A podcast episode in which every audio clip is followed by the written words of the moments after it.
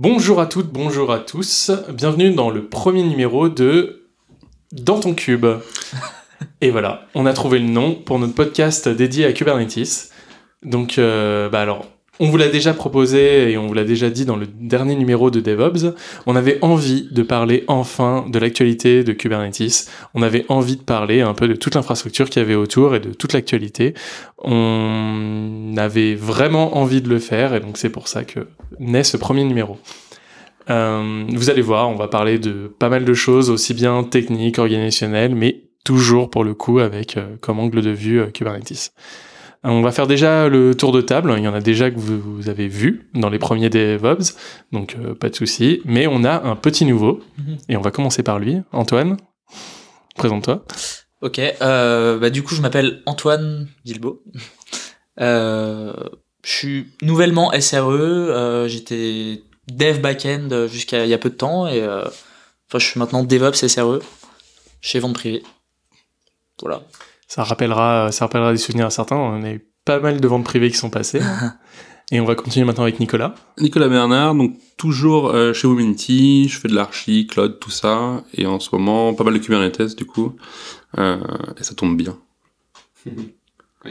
Et enfin Félix. Ah oui, Félix Cantourné. Euh, donc moi je suis SRE chez euh, Le Bon Coin, et euh, j'aspire à, à, faire du cube chez Le Bon Coin. Pour le moment c'est un peu light. Mais euh, voilà. Et enfin, moi, euh, ça fait deux ans enfin, mais euh, on m'a déjà dit que plusieurs fois dans les DevOps, je ne me présentais pas, donc je vais enfin me présenter. donc Guillaume Letron, et je suis maintenant freelance et entrepreneur.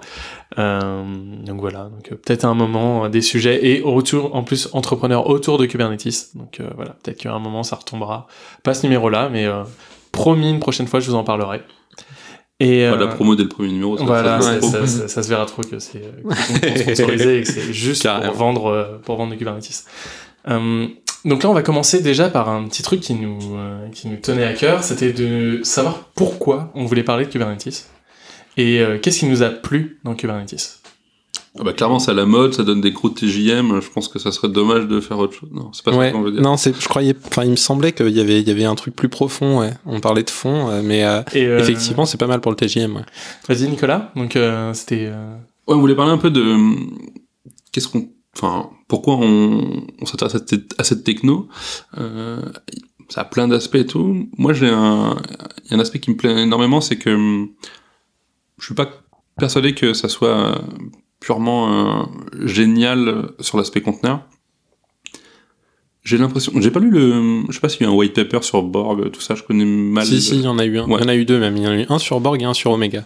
Bon, je l'ai pas lu. J'ai pas, ni l'un ni l'autre, mais moi, ce qui me plaisait beaucoup, enfin, ce qui me plaît toujours beaucoup, c'est que hum, c'est pas la partie qui est liée au conteneur, en fait. C'est la partie qui est liée à comment on, on gère l'état d'un système. Moi, je vois Kubernetes plus comme un, pas comme un orchestrateur, mais vraiment comme un, une plateforme, un moyen de faire, enfin pas une plateforme du coup, un framework pour faire une plateforme orientée contrôleur. C'est-à-dire que, en gros, le fait que ça serve à déployer des conteneurs, c'est presque un détail d'implémentation, ou en tout cas c'est une implémentation possible. Alors pour toi en fait, enfin si jamais je résume un peu, c'est l'API server euh, pour être vraiment plus concret qui est le centre de la solution. Grosso modo aujourd'hui c'est on a un cluster euh, etcd qui sert à faire la persistance de l'état donc The TCD, ça pourrait être autre chose, mais bon, je pense vont changer parce que maintenant il est quand même vachement dédié à ça. Mais ouais, c'est euh, mal parti. Ça pourrait être n'importe, enfin, ça pourrait presque, presque être une base SQL. Euh, c'est pas très important. Euh, dessus, on a un API server qui est un peu une espèce de gardien du temple. Il a mille euh, fonctions, mais essentiellement, il sert à dire qu'est-ce qu'on écrit ou pas. C'est, mais on peut le simplifier et se dire que c'est une interface CRUD euh, au-dessus de cette couche de persistance. Et après, on a un certain nombre de clients qui lui parlent la plupart de ses clients sont des contrôleurs. Le seul qui est client-client, euh, c'est la, fameuse, euh, le fameux client en ligne de commande kubectl. Je suis team kubectl. Toi, t'es team kubectl. Ouais. Euh, mais sinon, la plupart des autres trucs qui lui parlent, c'est des contrôleurs. Il y a les contrôleurs de base qui sont fournis avec, qui sont considérés comme faisant partie de la solution, le scheduler et, le contrôleur manager, qui a 50 000 contrôleurs. Qui est finalement, en fait, c'est un binaire qui concentre 1000 contrôleurs. Mais grosso modo, c'est, j'écris un, je veux écrire un truc dans, dans l'état, l'API serveur me le valide ou pas, et j'ai d'autres gens qui watchaient des modifications sur des objets et qui vont réagir. Donc en fait, le truc qui te plaît le plus, c'est que c'est déclaratif. Et c'est le gestionnaire d'état, en fait. Que ce soit déclaratif, bah, ça l'est forcément par nature, mais c'est surtout le, le côté que tout est une boucle de rétroaction. C'est-à-dire que si on reprend en, allant très vite euh, ce qui se passe quand on déploie quand on veut déployer un pod avec un déploiement, parce que la méthode est un peu propre, je pousse un objet qui représente un déploiement, l'API serveur me l'accepte si j'ai pas envoyé du YAML tout pourri. Euh, il s'avère que avant, c'était dans le controller manager, il y avait un déploiement de contrôleur qui watchait ça. Il a vu qu'il y avait un nouveau déploiement. Il récupère les valeurs qu'il y a dedans. Il va dire, euh, j'extrais les infos qui m'intéressent et je vais créer un objet de type réplique asset. Comme j'aurais pu créer directement un réplique asset, mais là ça a été dérivé par un contrôleur depuis un objet plus haut level. Il y a un réplique asset contrôleur qui va dire, hey, je watchais ça, je vois, je prends les informations qui m'intéressent et je vais créer des pods. Il y a encore un contrôleur qui surveille les pods, en l'occurrence le scheduler. Et il va, il prend les, alors lui, il est un peu spécial. Au lieu de faire un watch tout court, il fait un watch. Il dit, je veux les pods qui n'ont pas la valeur hostname euh, définie. Il les récupère, il fait sa toutouille de scheduling. C'est un peu compliqué parce qu'il y a plein d'infos, mais grosso modo, il trouve une valeur, il va les patcher. Donc là, lui, au lieu de créer un, objet en dessous, il va modifier un objet existant. Et une fois que ces pods sont modifiés, on a encore un contrôleur différent qui s'appelle le kubelet, qui, euh, alors lui aussi, il fait un watch spécial, il regardait si le hostname valait son nom à lui, et lui il fait, alors il patche pas une ressource, il crée pas de ressource plus bas level, il fait ce qu'on appelle un side effect, c'est il fait une autre commande. Grosso modo, il fait un docker run, c'est pas vrai, mais je simplifie encore. Ok, donc là, t'as Et on a t'as vraiment une décrit, cascade. C'est- voilà, c'est ça. T'as décrit là le fonctionnement de Kubernetes, mais euh, enfin fonctionnement très euh, très Mais c'est c'est- orienté, c'est ce mais euh, côté boucle de rétroaction que je trouve vraiment cool, c'est on, on, on, on déclare un objet et c'est un, un contrôleur qui va savoir quoi en faire. Ça peut être n'importe quoi, donc un objet plus bas, un patch ou un side effect. Et ce truc-là, ce principe-là, il est intéressant pour faire des conteneurs, mais pour faire plein d'autres trucs en fait. On pourrait, euh, et on le fait déjà un peu, on pourrait déployer plein d'autres trucs avec en fait. Ça, ça rejoint un peu ce que tu disais que, euh, enfin, off, euh, off micro, euh, que tu peux utiliser un peu euh, la logique et même euh, carrément probablement un bout du code de l'API serveur. D'ailleurs, je crois qu'il y a un, un dépôt sur GitHub qui s'appelle API Machinery, qui est en fait un, un extract de l'API serveur. Et cette logique-là de, peut être réutilisée, cette logique de sérialisation dans un data store et ensuite de faire des, déclarer des ressources haut level et avoir des, comptes, des contrôleurs qui, euh, qui font des bouts de rétroaction, c'est un truc qui, est, euh, qui peut être applicable à 50 000 autres trucs. Ouais. Pas Et- forcément déployer des Moi, je trouve ça super euh, malin que la première implème, ça soit des conteneurs, parce que, en fait, pour en profiter, il faut pouvoir déployer des, contrôleurs, et du coup, euh, bah, Kubernetes bootstrap un moyen de déployer des contrôleurs. Kubernetes s'héberge beaucoup lui-même, finalement, et c'est vachement intéressant. Mais je trouve vraiment cette mécanique-là de comment je déclare et que je réagis euh, avec des boucles très courtes, ça permet d'implémenter plein de trucs. Je trouve que ça répond à des vrais besoins et euh, bah, je trouve ça super malin en soi et je pense que c'est ça le truc intéressant plus que les conteneurs eux-mêmes en fait. Bah, Moi, je vais te rejoindre un peu là-dessus. Pas vraiment sur la même partie, c'est va être sur la partie déclarative en fait de Kubernetes, qui me paraît être euh, vraiment le point le plus important à mon sens. C'est-à-dire de enfin, on, parlait beaucoup d'infra as code euh, avec euh, du chef, du puppet euh, et toutes ces solutions-là. En fait, on s'aperçoit que c'est pas vraiment que du code, c'est du code, c'est un état, c'est une tonne de variables mis un peu partout dans, un peu partout. Et au final, on a, oui, c'est vrai, on a du code, mais il n'est pas as code. Enfin, entre guillemets, avec Kubernetes, on arrive à avoir une vraie déclaration du fonctionnement d'un- d'une d'une infrastructure. D'une infrastructure ou surtout d'un logiciel, en fait. Et justement, en abstrayant entièrement, ou en tout cas en essayant de l'être le plus possible, euh, le- l'infrastructure. Et je trouve que c'est vraiment ça euh, le truc assez euh, assez cool dans Cube, c'est enfin on va pouvoir avoir quelque chose qui qui décrit entièrement notre fonctionnement d'application. Euh, les endpoints avec, lesquels on va toucher, la mémoire dont on a besoin, le, le CPU, l'organisation, combien euh, comment se fait la réplication. On a vraiment un niveau de détail et de granularité dans la déclaration que je trouve vraiment très très cool. Donc ça rejoint en partie euh, ce que tu dis, c'est-à-dire à partir de cette déclaration là, après on va pouvoir faire les boucles dont tu parles. Mais euh, moi, ce que je trouve en tout cas vraiment très cool avec euh, avec Kubernetes, c'est ça va être ça va être vraiment ça. Et du coup, sur cet aspect-là, le côté euh, je sais à l'avance euh, combien de mémoire je veux dédier à telle application, etc. J'ai l'impression qu'aussi c'est surtout, même si c'est pas la toute première implémentation, c'est la première à- qui marche à grande échelle qui qui utilise des schedulers dans le sens où moi j'ai l'impression qu'il y a pas si longtemps que ça, quand on voulait euh, déployer des workloads, des VM ou des jobs, peu importe, euh, le scheduling c'était vachement à la main. Enfin, moi je, euh, je Ah. passais beaucoup, beaucoup chez des clients comme ça en mode on a X hyperviseurs et quelqu'un fait un ticket Jira qui demande une VM avec tant et tant de place, bah, c'était un, mec à la main qui allait voir euh, où est-ce qu'il y avait de la place, qui le mettait dans le Excel et l'humain est très très bon pour faire du scheduling pour optimiser les, Ouais. les, les places et tout Alors- et, ça ça le fait vachement mieux. L'humain est hyper mauvais pour faire du scheduling. Euh, cela dit, euh, du, du scheduling de VM, ça fait quand même relativement longtemps que t'en as. Euh, Enfin, et c'est même pas une sorte de longtemps, mais il y a d'autres trucs qui le font, quoi. Genre, typiquement, OpenStack fait du scheduling de VM relativement bien sur à peu près les mêmes critères que Kubernetes, d'ailleurs, avec la même stratégie de bin packing. euh, Il y, a, y plein de trucs qui sont hyper similaires.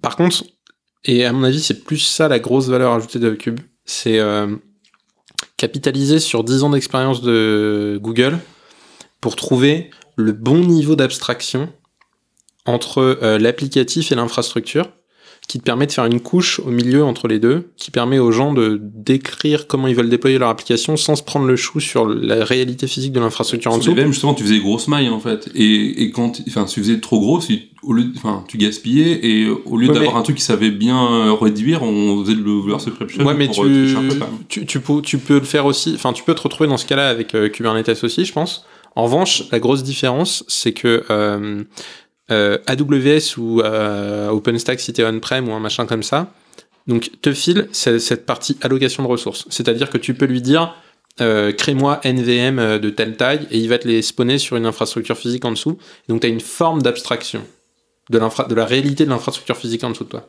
Le problème, c'est que le résultat de cette abstraction, il est au même niveau de complexité que l'abstraction en dessous. C'est-à-dire qu'à la fin, ce que tu as, c'est une machine virtuelle. Donc tu as un kernel, tu as un file system, tu as, un R6log, tu as, un t'as un- t'as systemd, donc tu as la terre entière, écrit en C.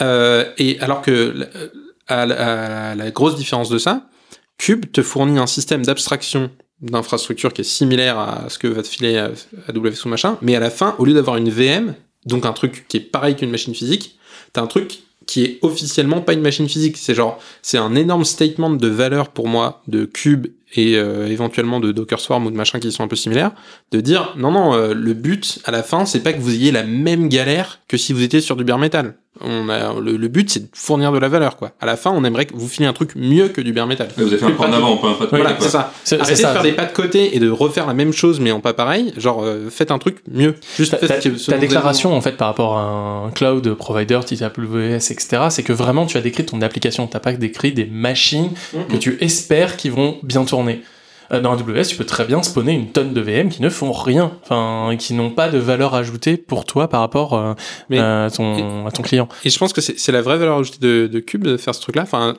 c'est le truc qui fait que l'API Cube est au bon endroit et qu'elle a la- le bon niveau d'abstraction pour faire ce truc-là en tout cas. Parce que euh, tout le reste, tu pouvais déjà le faire avec euh, avec toutes les solutions existantes sur AWS. Tu pouvais faire euh, du scheduling automatique. euh, tu pouvais avec euh, CloudFormation et tout ça faire de- du déclaratif un peu au final, ou avec Terraform ou des machins comme ça. Euh, et tu pouvais euh, fabriquer des images immutables euh, avec euh, toute ton application packagée dans un Linux, dans une image qui va être déployée pour fabriquer une VM. Euh, tu pouvais faire du plein de trucs avec Spinnaker et tout ça. Donc, tout, tout ce truc-là existait déjà en fait. Antoine est-ce que t'es pour- Euh, pourquoi Cube hein, selon toi euh, bonne question. Moi, j'ai commencé avec ça, mais Waouh, la chance. Ouais, ouais. Les millennials. Ouais, c'est les millennials. en tout cas, c'est bien pratique. Ouais, euh, tu peux, t'as ton application et tu peux vraiment euh, la touquer dans tous les sens, avoir des nœuds dédiés pour euh, tourner, faire tourner une certaine, enfin, si t'as besoin de certaines specs avec ton application. euh, Donc, toi, ce que tu vas voir, c'est la- plus à l'heure actuelle la customisation que tu peux avoir avec Kubernetes qui est intéressante. euh, Ouais, c'est ça. Et puis tu peux facilement tester des trucs, euh, rollback si t'as envie. euh, tu peux vraiment tester facilement des choses. D'accord, donc sur l'usage, euh, sur l'usage de Cube, c'est vrai que c'est quelque chose dont on n'a pas parlé. On aurait très bien pu avoir une API euh, très bien et un usage autour euh, complètement Mm. merdique. hein. Enfin, franchement, c'est vachement facile à adopter. Enfin, faut avoir envie de lire du YAML parce que c'est quand même. euh, T'as beaucoup de YAML à lire, mais une fois que tu, tu te mets là-dedans, c'est c'est vraiment pratique de, à utiliser en fait. Mais ça, c'est parce que t'es un jeune, donc du coup, tu, tu adoptes le changement. euh, il, te, il, te, il te caresse dans le bon sens du poil. Et puis, et puis euh, ouais. Mais euh, pour rebondir un peu, donc là on arrive un peu sur un deuxième sujet, mais ça rebondit un peu avec celui qu'on disait tout à l'heure. Et même, euh, et même là, tu as parlé d'usage, Antoine. Euh, euh, je vais y arriver, désolé. Félix, tu as parlé donc de tout ce qui était API qui allait être au-dessus et donc définition de ce qu'on pouvait faire dans Cube.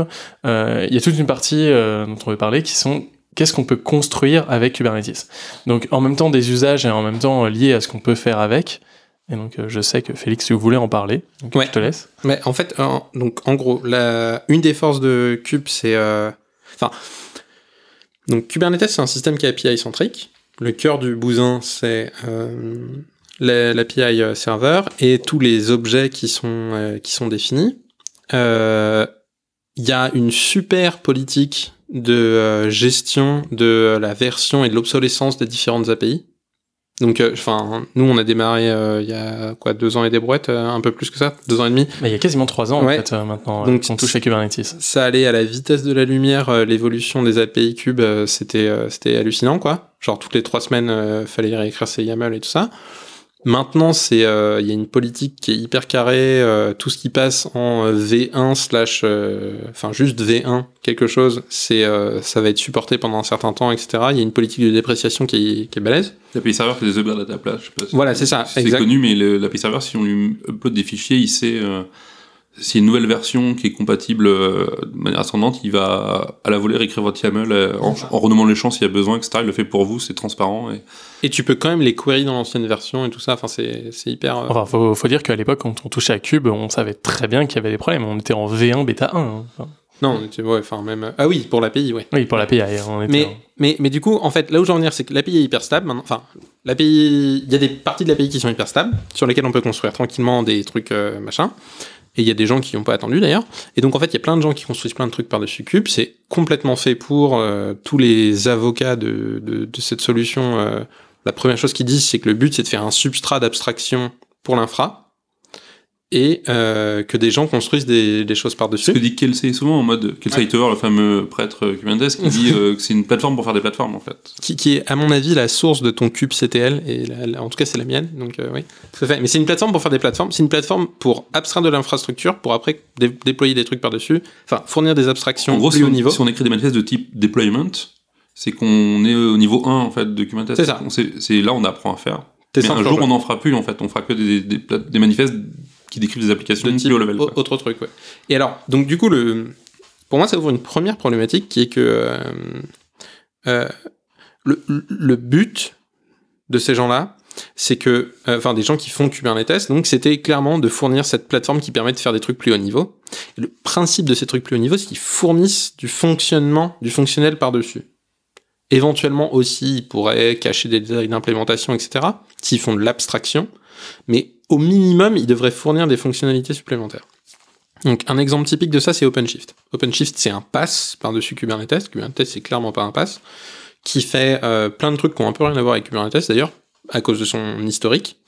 Mais euh, notamment, il fait un système de CD, Continuous Deployment, par-dessus Kubernetes, qui permet de décrire des stratégies assez haut niveau, euh, plus compliquées que celles que tu peux faire avec juste un deployment Kubernetes, par exemple, et euh, de, de, décrire ça, de le foutre dans, dans euh, euh, OpenShift, pardon, et ensuite que chaque commit ou chaque intégration qui a réussi ou chaque test suite qui est passé fasse des déploiements avec des canaries, des machins. Donc fonctionnellement, tu peux rajouter plein de trucs. Il y a une maladie pour moi qui est apparue ap- avec Kubernetes, qui est qu'il y a des gens qui veulent absolument pas utiliser euh, des choses comme OpenShift parce que c'est très compliqué, et c'est vrai, c'est très compliqué. En plus de ça, Kubernetes c'est déjà compliqué, mais alors OpenShift c'est encore plein d'autres trucs et qui euh, donc font des, euh, des, versions custom de ce truc-là un peu, enfin des versions custom de systèmes de déploiement par-dessus Kubernetes, probablement basées sur des CRD ou des trucs comme ça, des choses qui sont relativement similaires à ce qu'on peut faire comme un opérateur pour etcd ou Postgre ou des choses comme ça, des trucs qui apparaissent en ce moment. Mais eux, ils font ça pour leur organisation, avec donc une espèce de contrôleur qui est utilisé par leurs devs ou leurs équipes produits, et qui leur permet de déployer euh, des, des ressources Kubernetes. Et Mais là, enfin, je comprends pas. Un- de tout à l'heure de ce que vous disiez, c'était que Kubernetes ça servait à créer d'autres infrastructures. Donc en fait, pourquoi, pourquoi pas utiliser quelque chose comme ça? Alors, mais justement, alors oui, t'as raison. Effectivement, euh, ça paraît contradictoire tout ce que je suis en train de raconter. Donc, à la base, je pense que c'est pas un mauvais mécanisme. Enfin, typiquement, la plateforme est faite pour faire des choses comme ça. Le problème, c'est euh, quel est l'objectif que tu as quand tu fabriques ce, ce genre de choses? Et donc, c'est ce que je disais à la base, peut-être un peu de manière confuse, c'est que je pense que ce genre de choses n'a de valeur que si on rajoute des fonctionnalités. Mais il y a beaucoup de gens qui font ça dans le but de cacher l'API Kubernetes, en fait. Alors, soit des fins de contrôle, soit des fins de standardisation, soit parce que euh, c'est compliqué de former 50 devs ou 200 devs ou 4000 devs euh, à comprendre les bases de l'API Kubernetes. Il y a plein de justifications possibles. Euh, il y a deux ou trois talks assez intéressants de DigitalOcean qui racontent comment ils ont fait ça. Et c'est, ils ont des relativement bons arguments, et ils c'est, plutôt pas mal ce qu'ils font. Eux, ils ont une team SRE qui fait tout le run et des devs qui sont pas en, en d'astreinte en fait. Donc ils ont vraiment cette séparation en fait. Euh, mais euh, moi, mon expérience, euh, donc chez Le Bon Coin, on utilise un truc qui est fait par euh, d'autres gens du groupe, mais qui ont fourni un, un système très très similaire. Et mon problème pour le moment, c'est que je trouve que ces trucs-là sont assez limités. Et en plus, c'est quand même pas facile de créer des bonnes abstractions par-dessus Kubernetes. C'est-à-dire que Kubernetes, ça fournit quand même des très bonnes abstractions. Le déploiement, c'est un truc vachement bien foutu. Et je dis pas que c'est impossible, c'est complètement possible, mais c'est pas trivial de fournir un truc qui est mieux par-dessus. En fait, là, enfin, le problème euh, peut-être qu'on a, c'est que euh, Kubernetes est venu par le monde de l'Ops. Clairement, c'est un outil à la base et surtout Ouais. appréhendé par de l'Ops. Là où Docker était un peu l'inverse. Docker un était truc de dev.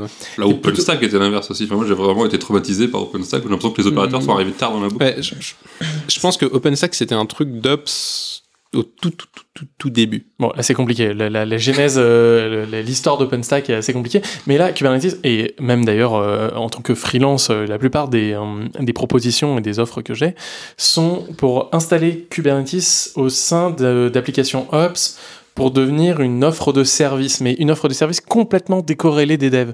Vraiment quasiment pour servir juste de plateforme d'hébergement, mais genre on va faire pareil qu'avant. La seule différence qu'on va faire, bah, c'est que à la place de mettre des VM, on va mettre Kubernetes.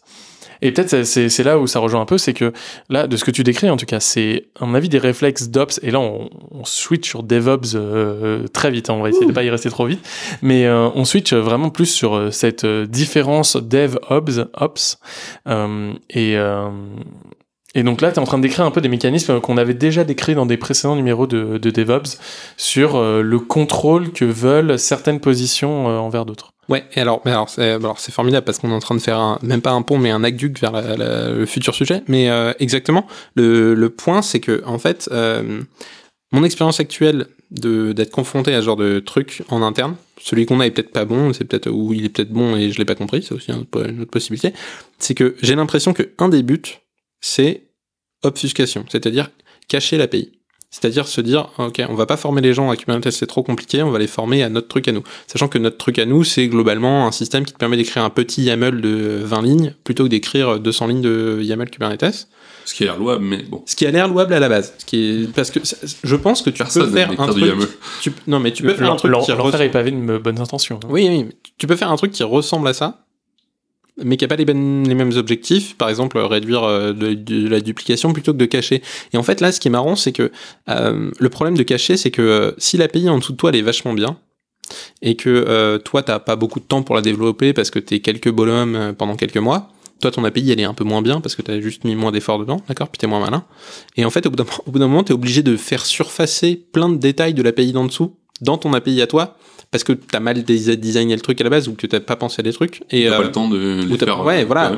ou que même juste l'API en dessous, elle est tellement bien que c'est pas possible de faire une couche d'abstraction par-dessus qui Ouais, vaut rien qu'elle- voilà. Donc en fait, exactement. Donc t'es dans un proxy total et en fait, effectivement, t'écris un YAML qui fait 25 lignes, mais dans lequel il y a 30 champs qui sont en fait exactement des champs d'éléments en dessous, Hmm. un pour un. Et c'est juste tous les autres sont remplis par défaut, quoi.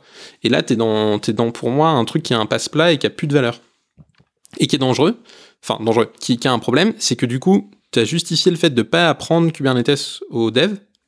Mais si t'es dans une démarche DevOps, euh, et que c'était dev, entre guillemets, parce que j'aime pas trop le terme, mais bref, c'est les gens qui sont dans les équipes produits qui vont déployer leur application et qui vont la faire tourner. Alors ils ont besoin de comprendre les bases du système sur lequel ils déploient. Je dis pas qu'ils ont besoin de comprendre 100% de l'API Kubernetes, très loin de là, ou de s'emmerder avec des détails d'implémentation, mais ils ont besoin de connaître les 5-6 éléments qu'ils utilisent dans l'API. Mhm. Au jour le jour. Bah, moi, je trouve que leur fournir un YAML euh, simplifié, ça peut être pratique justement si tu sais de quoi ils vont avoir besoin et que tu le pré-remplis pour eux, après ils peuvent le modifier et ça va impacter l'API, euh, enfin tes objets euh, que tu as générés sur Kubernetes.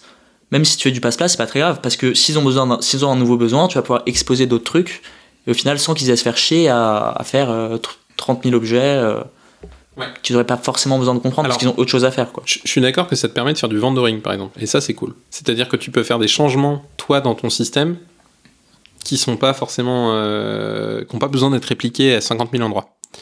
Le problème, c'est que. Dans... Je dis pas que c'est complètement sans valeur, tous ces trucs-là. Je dis juste que c'est un énorme trade-off qui est complètement ignoré, que tu es en train de cacher des milliards de trucs. C'est facile de mal Mm. le faire. quoi. Oui, c'est super facile de mal le faire, et tu es en train de cacher des choses. Alors, oui, du coup, t'as pas besoin de former les gens, mais du coup, t'as juste pas formé les gens, quoi. Enfin, ou alors t'es obligé de les former à ta solution. Oui, alors t'es Ce obligé qui de est les presque encore pire. Enfin, T'es obligé Ouais, de- alors là c'est que ta solution est. Ça dépend de ton besoin en fait. Si t'as vraiment besoin d'en faire un truc tu vas, dans tu, ce vas, cas, tu oui. vas être obligé de faire de la documentation, sauf qu'on sait très bien dans toutes les sociétés où on est passé que la documentation, personne l'a fait. Mm. Ou elle est toujours mal faite, elle est toujours en retard sur le code, elle est toujours. Donc en gros, là Celle où de Cube, dé- elle est bien. Elle a été refaite il y a pas longtemps, elle est vraiment Non, Ah bien. oui. celle de Cube, elle est bien, mais celle de ton truc par-dessus, Oui, elle est c'est moins ça, bien. pourri. Oui, c'est ça. Non, mais c'était, c'était, on avait déjà parlé de ça, je crois d'ailleurs, dans un précédent DevOps, ou alors c'était parce que. euh, mais il y a quelqu'un avait dit euh, sur, euh, sur Twitter une fois euh, Moi, de toute façon, mon code, je le mets toujours en open source, parce que sinon, je suis incapable de trouver euh, les, l'information sur mon code quand je le mets dans ma boîte. Et c'est un peu ça. Là, de faire une implémentation custom, homemade, où personne va des fois la connaître, savoir juste qu'elle existe, euh, mais après avoir la documentation qui va bien dessus, c'est. c'est Enfin, c'est vouloir les problèmes. Enfin, c'est des Bah, fois ça. Sachant que C'est comme faire un Helm chart au final. Tu, tu remplis euh, Non, quelques c'est valeurs. comme, c'est comme écrire Helm. Voilà, c'est comme réécrire. Helm. Ou écrire un wrapper Bah, Python au-dessus de. qui génère des Helm charts pour après les envoyer avec Helm. Ouais, mais si tu regardes euh, Helm, tu, tu, le mec euh, qui connaît pas Kubernetes, il peut remplir quelques valeurs Oui. dans son Helm chart. Il peut s'en servir. Ah, mais je, je dis pas le Il peut pas- il il peut pas déployer- rien à Kubernetes. non, non, il peut pas ça. déployer de template, c'est pas pareil. Il peut, se, il peut déployer avec Helm, Mm. mais il peut pas écrire une charte en fait. S'il comprend pas aussi, les erreurs Helm, si jamais il les comprend pas, elles sont explicites. Elles sont. Il n'y a pas eu d'obfuscation au-dessus. Si jamais tu fais un, un passe-plat, au moindre problème, t'es dépendant de la personne qui a fait le passe-plat. Alors que là, bah, t'es dépendant de la communauté Cube, qui est un tant soit peu plus importante et qui a potentiellement résolu déjà les problèmes que Mais tu as. a- après, euh, enfin, tout ce que tu dis, je, je pense pas que ce soit faux. hein. Euh, Clairement, DigitalOcean, dans tout ce qu'ils racontent, qui j'ai pas de raison de penser qu'ils mentent, eux, ils considèrent que c'est un très grand succès euh, la façon dont ils ont fait, qui est exactement ça. hein. C'est-à-dire, ils ont créé un format avec un contrôleur. On parle à ce contrôleur avec un, un YAML simplifié et ça fabrique des objets Kubernetes derrière. Tous les devs, ils sont formés à ce truc-là. Tout le monde utilise ce truc-là. Et, euh, et ça marche très bien. Le truc, c'est qu'ils ont une équipe qui est dédiée à faire tourner ce truc-là, en fait. C'est-à-dire que ce truc-là, c'est une sorte d'API supplémentaire qui est fournie par l'équipe Ops. Et euh, ils ont du soutien derrière et tout ça. Moi, je pense qu'il y a quand même un gros point faible à ce machin-là. Si t'es dans une organisation DevOps, c'est que euh, tes devs, du coup, ils connaissent pas euh, les objets sous-jacents de Kubernetes, ou ils sont pas obligés de les connaître. Et quand tu débugs Kubernetes, ton déploiement dans Kubernetes, c- à ce moment-là, tu veux utiliser kubectl, je pense. Ou alors, Oui. t'as fabriqué un ersatz Ouais, de, non, là- kube- là, de ça part kubectl dans ton truc, mais là, ça part à un truc de ouf, quoi. Mais surtout, enfin, c'est peut-être quelque chose aussi dont on a parlé euh, des fois en DevOps. euh, c'est euh, le fait, enfin, je, je suis pas d'accord en fait avec ce, système-là, d'avoir un, une sorte de wrapper ou un, standard euh, qui permet euh, d'avoir quelque chose pour aller vite. Le problème, en fait, il est surtout, est-ce que tu l'obliges ou pas? C'est-à-dire, est-ce que, et donc ça revient au mouvement SRE, etc., est-ce que les SRE qui sont embarqués dans tes équipes, tu les obliges à devoir utiliser cette, euh, cette abstraction-là Si jamais demain il y a une abstraction qui fonctionne, qui marche très bien, qui simplifie le temps, qui fait en sorte que euh, n'importe quelle nouvelle feature soit intégrée ou n'importe quel nouveau projet soit intégré rapidement. Le problème il est, est-ce que quand je vais avoir besoin d'avoir des, enfin quand je vais avoir des besoins spécifiques, je serais obligé d'aller ouvrir un ticket ou alors faire une pull Mhm. request, aller devoir me plonger dans le code du, euh, de la chose, ou est-ce que je pourrais aller directement taper plus bas?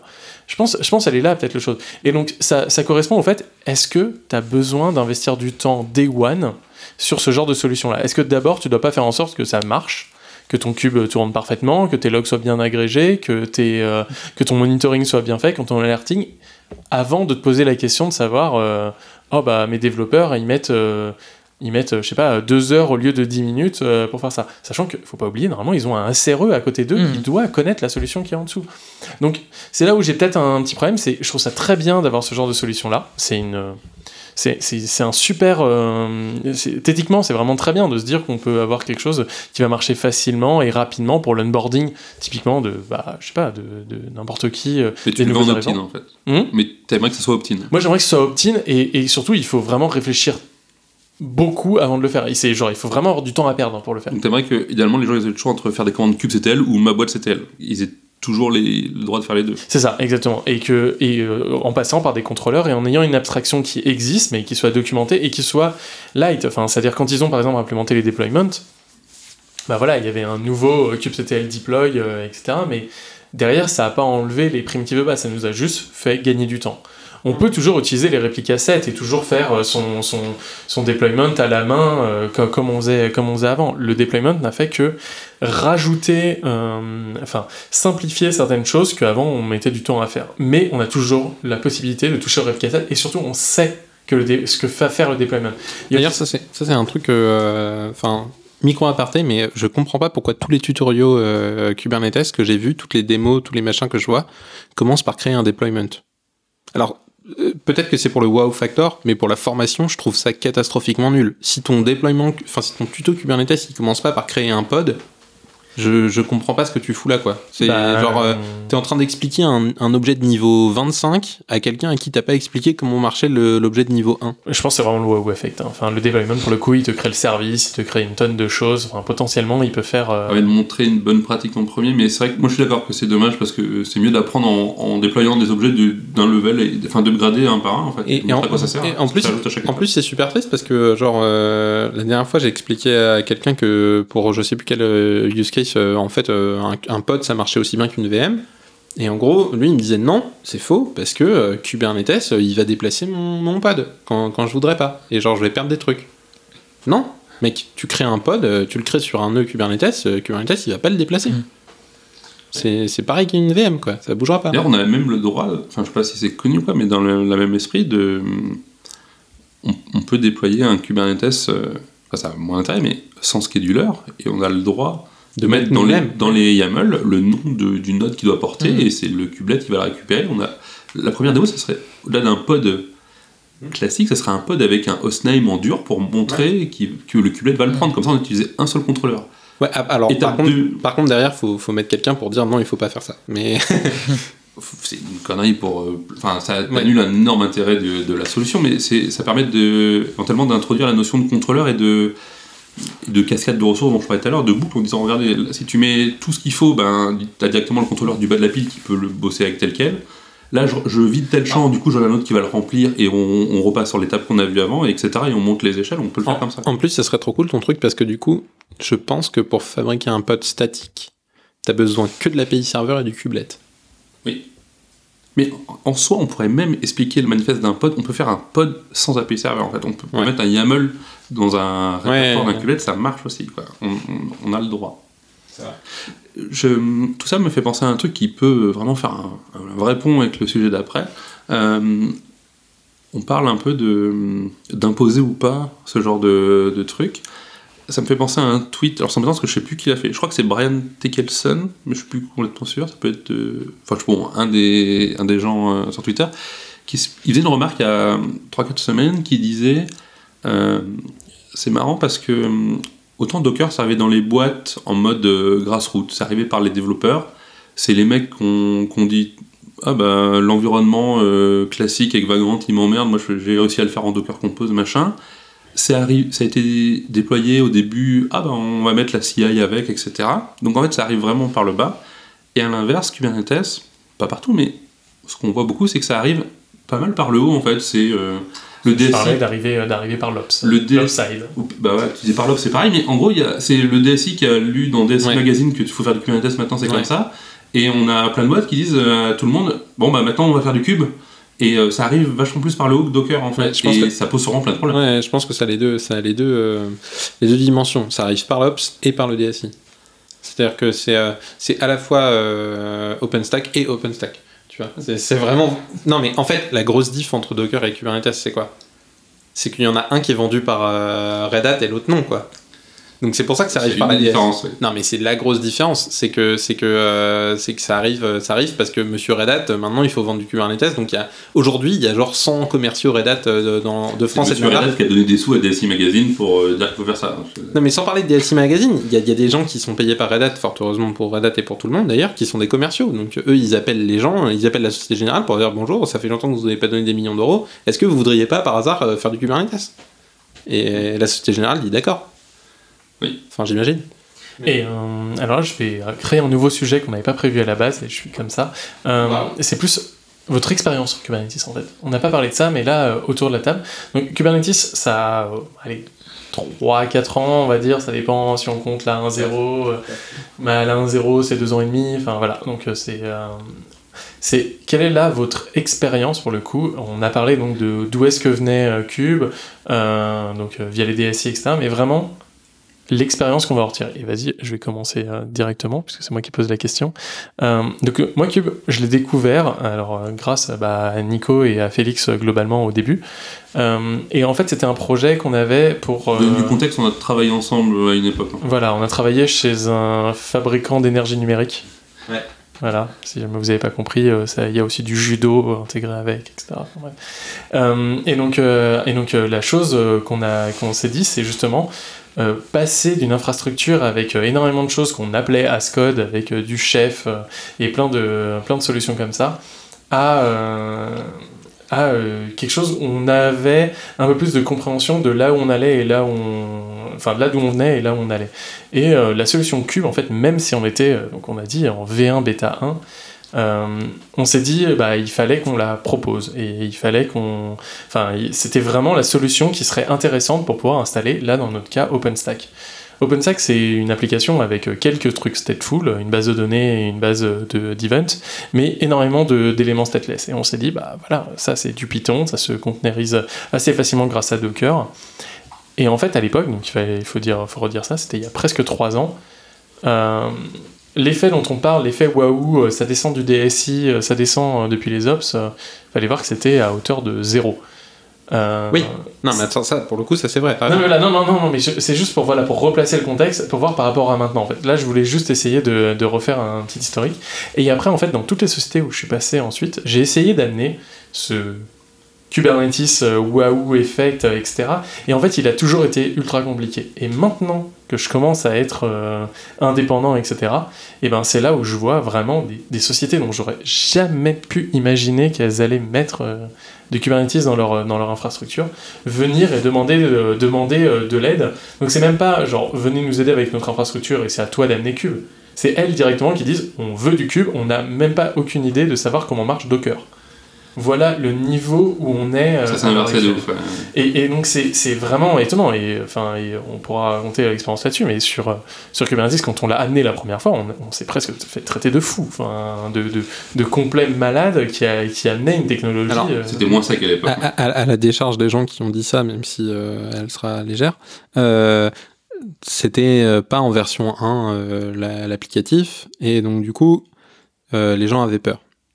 Euh, notre plateforme était même pas en version 1 enfin euh, Oui, si non, jamais mais c'est une plateforme qui marche on n'était pas en version 1 Non, non, mais je suis d'accord. Mais ce que je veux dire, c'est que effectivement, euh, aujourd'hui, tout le monde chasse des kubernautes euh, parce que, comme je te disais, enfin, comme il y a plein de forces commerciales qui sont derrière Kubernetes, que c'est stable, que il y a plein de gens qui le vendent as a service et quand tu commences à vendre un truc, c'est-à-dire Google, Amazon, Microsoft vendent une solution qu'ils opèrent euh, de Kubernetes as a service. Donc du coup, euh, généralement, ce genre de solution, on les vend as a service quand ça fonctionne, quoi, parce que sinon, tu, tu, puisque sinon tes, tes coûts d'opération scalent pas. Euh, donc il y a plein de forces commerciales derrière le truc qui font que tout le monde est hyper confiant. J'ai l'impression qu'on a coché tous les trucs, c'est-à-dire que les cloud, manage- cloud providers, euh, les gros, ont tous une offre managée. AWS a mis un peu de temps, mais ça y est. Euh, Il y a des distris, distris avec du support, OpenShift, machin et tout. Et il y a eu des belles démos. Il y a eu Pokémon Go, des trucs comme ça. euh, donc Ouais, on a toutes normal. les cases pour que ça soit considéré comme euh, un vrai truc en fait. Maintenant, j'ai l'impression et que maintenant on a le droit de- d'en faire quoi. ton expérience Antoine là-dessus? Euh, euh, bah, Comment comment c'est arrivé euh, Kubernetes voilà on t'a pas on t'a Là pas pour rien hein, Comment? tu, tu as touché à Kubernetes et d'ailleurs peut-être même d'ailleurs entre nous tu dois être le seul à avoir touché à une infra euh, vraiment, enfin, Ouais. euh, enfin, Ouais. qui a à l'heure actuelle une infrastructure Ouais, en non, Kubernetes. aujourd'hui, t'as une info dans Voilà. Kubernetes. Euh, bah, du coup, moi, quand je suis rentré chez Vente Privée, en fait, on a commencé le l'infra du projet sur lequel je travaille actuellement. Et, euh, et du coup, mon manager a décidé de partir sur Kubernetes. C'était, c'était Greenfield le, le projet, c'est-à-dire que vous partagiez pas des briques d'infra avec d'autres gens, vous aviez. Ouais, non, c'était tout, tout était nouveau en fait. Cool. Du coup, euh, du coup, voilà, on est parti sur Kubernetes. Et euh, j'ai découvert ça comme ça. Et j'ai trouvé ça vraiment cool. En plus, j'étais j'étais en train de faire un projet. euh, à cette époque-là, j'étais en train de faire un projet perso euh, qui ressemblait un peu à faire. Enfin, je recodais plein de briques de Kubernetes. Du coup, on m'a parlé de ça et j'ai fait Ah, mais en fait, c'est cool. euh, Genre, c'est Quelqu'un l'a déjà fait quelqu'un l'a déjà fait et genre euh, Et mille fois dort. mieux que ce que je ne pourrais jamais faire en, 5 ans. Donc euh, c'est pratique. Et, euh, et voilà, j'ai appris comme ça. j'ai lu, j'ai lu la doc et je m'en suis servi. Mais euh, il n'y a pas eu de d'affrontement entre guillemets, de, de petites tensions. euh, Il y en a toujours, mais il faut apprendre à les- ignorer, on va dire. Genre, tu fais ton truc passe, euh, et ça passe. Et voilà. Ok. Mais donc, du coup, t'avais quand même un peu de buy-in du, du management. Un peu de De buy-in du management. C'est-à-dire que Ouais, ton, ouais, ton, c'est- ton manager, par exemple, lui, il était chaud pour faire ça. Ouais, ah bah, c'est lui qui, a, qui a décidé de faire ça en fait. Ok, d'accord. Alors, enfin pour Ah, le pour- coup, t'as un, t'as pour un le contexte, euh, pour le contexte, c'est très orienté feature team. Donc, c'est-à-dire que l'infrastructure est plus ou moins partagée, on va dire. Enfin, c'est euh, là pour le coup, enfin, vous partagez plus ou moins l'infrastructure avec euh, avec les autres euh, de vente privée. C'est-à-dire qu'il n'y a pas un Kubernetes pour tout vente privée. Euh, non, pas du tout. Bah Voilà. non, on, on partage les VM, mais, euh, mais on a notre propre cl- cl- cluster Kubernetes pour, euh, Voilà. pour les ce, qui, applications. ce qui change des fois peut-être avec euh, ce que ce dont parlait au début, euh, au début Félix, qui était, euh, eh ben on a un truc pour tout le groupe, on a un outil groupe Mm. qui, euh, qui doit les, les unir tous et dans les ténèbres les lier. Ouais, alors, ouais. Sachant que pour le Mm. coup, euh, là, c'est carrément l'inverse. C'est genre. euh, Mais pour le coup, c'est marrant. euh, du coup, euh, là, euh, Shipstead, enfin, qui est le groupe euh, qui possède le Bon Coin, eux, ils ont une espèce de stratégie de convergence de toutes les boîtes euh, dans, le groupe. Et effectivement, ils ont décidé de bâtir un truc par-dessus Kubernetes. Donc, eux, en fait, en gros, ils sont. euh, leur vision sur quelques années, là, c'est de se dire l'infrastructure, c'est bon, c'est fait, voilà, c'est fini. Ça va être. donc, il y a peu de temps, ils pensaient que c'était AWS le truc. Peut-être qu'en fait, ça sera Kubernetes plutôt. Et donc maintenant, l'idée, c'est genre chacun dans son coin fait ce qu'il veut pour avoir un Kubernetes. Vous l'achetez quelque part, vous le fabriquez, roulez sous vos aisselles chez vous, euh, faites ce que vous voulez. Et après, le groupe fournit des outils par-dessus Kubernetes. Donc tu vois, c'est devenu une Comment ça, ch- chacun déploie son Kubernetes euh, Chacun, pas chaque personne, mais chaque, Chaque team, ouais, ch- ouais. chaque, euh, non, carrément chaque entreprise en fait. ah, Si ok. tu veux. Parce qu'en fait, si tu veux, c'est un groupe avec N entreprises qui sont opérationnellement complètement indépendantes. Donc typiquement, le Bon Coin, c'est une, en- c'est une entreprise euh, indépendante des autres euh, entités de Shipstead. Et on a nos data centers à nous, parce que nous, on fait des trucs on-prem. Enfin, nos data centers. On a des chambres dans les data centers, mais bon, bref, on a une infrastructure à nous. Euh, qui est euh, complètement indépendante de l'infrastructure des Suédois ou des Norvégiens ou des machins. Et euh, en revanche, le groupe fournit aussi des outils pour tout le monde, type euh, un Prometheus et des choses comme ça, par exemple. Ah ouais. Et ouais, enfin un système de, bref, ils fournissent des outils, soit d'infrastructure, soit des briques métiers communes, comme une messagerie par exemple. Et tout ça, c'est hébergé dans AWS, mais ils ont essayé de faire un énorme push en disant tout le monde va dans AWS, tout le monde utilise les mêmes outils pour tout le monde. Ça s'est vautré complètement. Et donc leur nouvelle stratégie, c'est en gros, chacun fait du cube comme il veut, rien à foutre.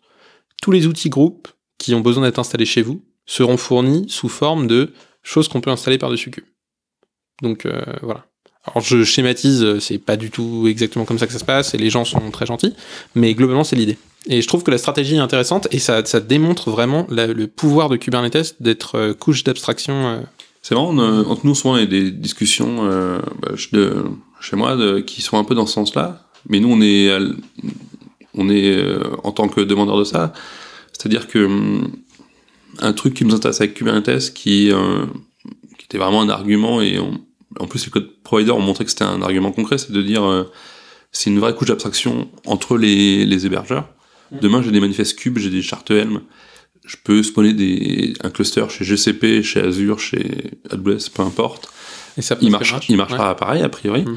Euh, on est en train de voir pour packager nos applications sous forme de d'images plus euh, chart plus machin, et on essaye de, on va voir nos partenaires, notamment d'hébergement, qui ne sont pas forcément dans le cloud, même si aujourd'hui la SNCF a un gros move vers, vers le cloud, en mode euh, il faut y aller, il faut qu'on soit capable de le faire, c'est acté machin. Euh, on a quand même des hébergeurs historiques et il y a des contraintes techniques qui font que des fois euh, les, les Américains ne sont pas une option. Typiquement, des fois, la SNCF, il y a des il y a des réseaux privés ronds Quand vous parlez à une borne dans une gare, elle est pas reliée à Internet. Euh, donc on a quand même des hébergements, des hébergeurs historiques avec des tuyaux spéciaux. Euh, on est aussi dans une phase, on essaye de leur dire, on a besoin de consolider notre manière de déployer. On aimerait avoir un truc euh, unifié. On veut, on aimerait que quand on fasse un déploiement chez vous, il soit pas cranté ultra spécifiquement.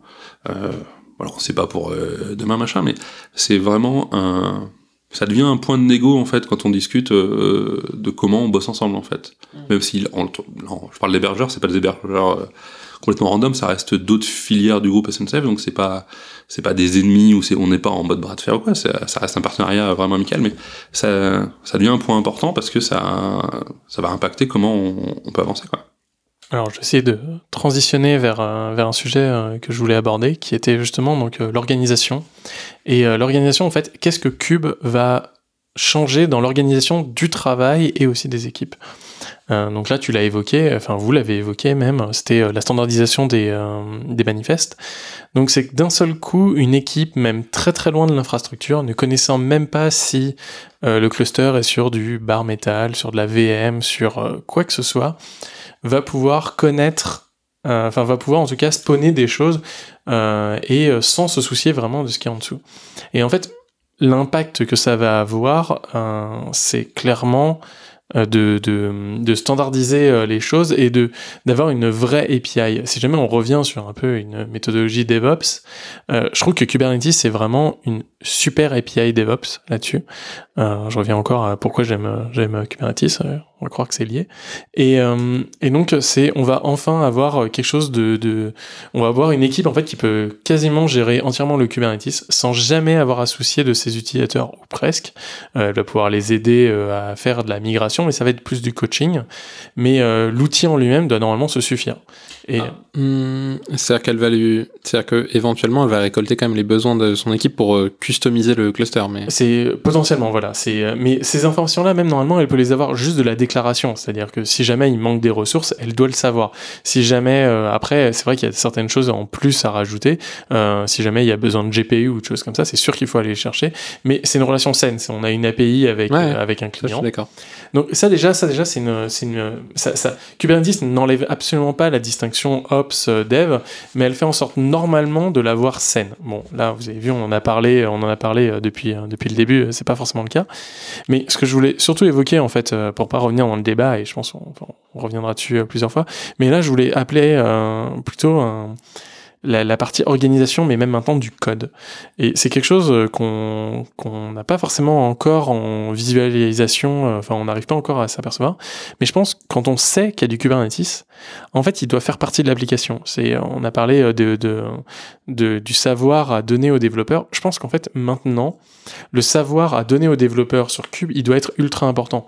C'est-à-dire que par exemple, faire une cron, euh, si jamais le développeur sait que bah, il y a des cron tâches qu'on peut mettre dans Cube, et ben d'un coup sa réflexion à savoir comment je déploie, comment je fais, euh, et ben elle va changer. On voit plein de fois des logiciels où euh, les crons sont incluses dans le logiciel en Python, etc. Où les développeurs vont intégrer au sein de leur code des librairies pour exécuter des tâches planifiées et qui sont complètement custom. Ça augmente complètement leur code base pour quelque chose d'assez basique. Si jamais les développeurs savent qu'il y a une qu'il y a des cron jobs, ça peut peut-être changer euh, les choses. euh. Et donc en final, euh, Enfin, donc ça c'est vraiment un exemple très basique, mais je pense qu'il y en a, il y en a mille autres.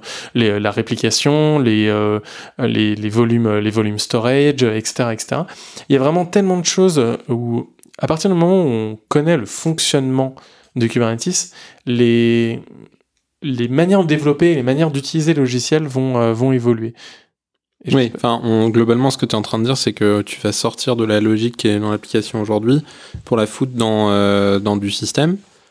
Et que Bah, c'était la chose en fait. C'est-à-dire que en fait, depuis qu'on a inventé les third party applications, euh, c'est-à-dire avec euh, une base de données, euh, l'application, etc.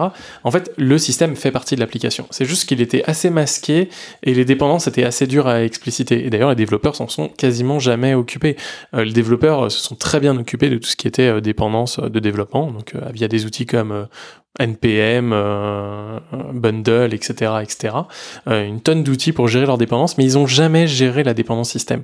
Peut-être, je pense, pour la première fois, grâce à Cube et grâce à des formats euh, de, de déclaration, on peut enfin déclarer les dépendances système et les lier avec du code.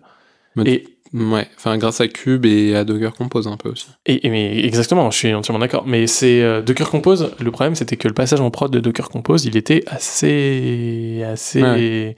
voilà, il était assez touchy. Là, en fait, avec euh, et on n'avait pas de cron, on n'avait pas de choses comme ça. On avait quand même un, un format de déclaration assez basique entre guillemets euh, qui marchait très bien hein, qui a qui a enfin j'ai adoré Docker Compose pour plein de fois pour pour déclarer enfin rien que pour euh, booter une machine de développeur euh, Docker Compose euh, c'est je pense encore à l'heure actuelle une un des meilleurs outils pour le faire mais euh, mais je pense que en fait d'avoir Cube dans son infrastructure c'est maintenant devenu en fait la base de lien entre l'ops et euh, le développeur et, euh, et le développement c'est les outils développeurs tournent dans Cube mais aussi les outils d'ops vont tourner dans Cube en tout cas vont être accessibles via Cube Moi, j'ai- j'aime pas trop ton, ton opposition. Enfin, ton.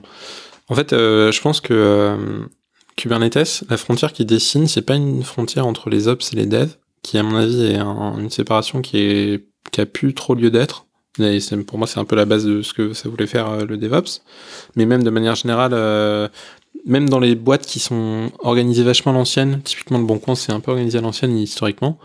On va vers du, de la feature team et des gens qui font du run et qui sont des développeurs. Enfin, qui sont aujourd'hui ont une casquette développeur et qui vont être d'astreinte, qui vont faire du run, etc. Et en fait, du coup, la séparation entre cube et, euh, enfin, la séparation cube fournit, la frontière qui fournit, puisque c'est une frontière, c'est une séparation entre l'infra et le produit. Et je sais, et là je me suis très mal exprimé, euh, je suis entièrement d'accord avec toi, c'est euh, j'ai employé deux fois le mot ops, pas du tout pour la même chose en fait. Il y a les ops qui maintiennent le cluster bar metal, ce que toi t'as appelé infra, et ça je suis entièrement d'accord. Là en fait c'était plus le fait que le système en fait, voilà, on va plus appeler ça des composants système, des composants en fait qui sont extérieurs à ton produit, oui, à ton projet, des choses que tu n'as pas développées, typiquement une base de données. Euh, si jamais tu as redéveloppé ta base de données, euh, enfin je, pense à l'heure actuelle en 2018 c'est un problème, sauf si vraiment tu avais très très très très très, bonnes raisons Bah, pour le faire. une boîte de base de données, c'est Voilà, pas con, mais voilà, c'est ça, ou si vraiment tu avais une idée euh, et un projet euh, très bien. Mais en gros, euh, enfin, peut-être grâce à Cube, on a au sein du projet, puis, euh, puis euh, on, a, on a pu euh, rationaliser les deux, enfin pas rationaliser, mais les mettre ensemble, c'est-à-dire déclarer les dépendances de manière explicite, les dépendances système et les dépendances de dev.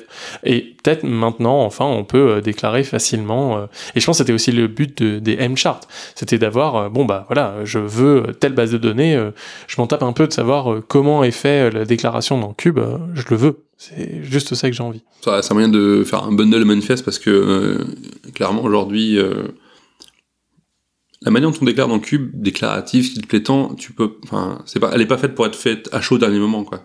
C'est pas, tu veux installer un, à l'ancienne, tu veux installer un, un Postgre, bah tu fais apt-get, t'installes Postgre.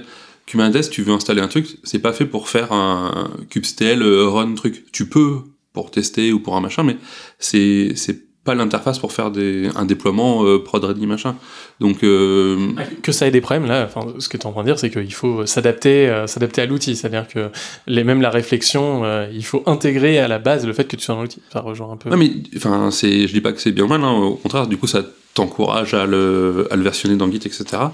Euh, pour revenir sur ce que tu disais, j'ai l'impression que la plupart des règles entre guillemets d'interface entre euh, ton appli et euh, où elle est déployée, euh, elles ont quand même été. euh, on en hérite pas mal du principe des 12 factors. Euh, on essaye de configurer avec euh, des flags ou des variables d'environnement plutôt que des fichiers de conf. On essaye de loguer sur les sorties standards plutôt que faire des tout pas lu. En tout, en tout cas, ça existait avant ces trucs-là et c'est considéré comme. faut dire merci Heroku, là, pour le coup. Ouais, c'était Adam Wings qui a fait ça, Wiggins, je sais plus, ou c'était un pseudo, je sais, bon bah peu importe.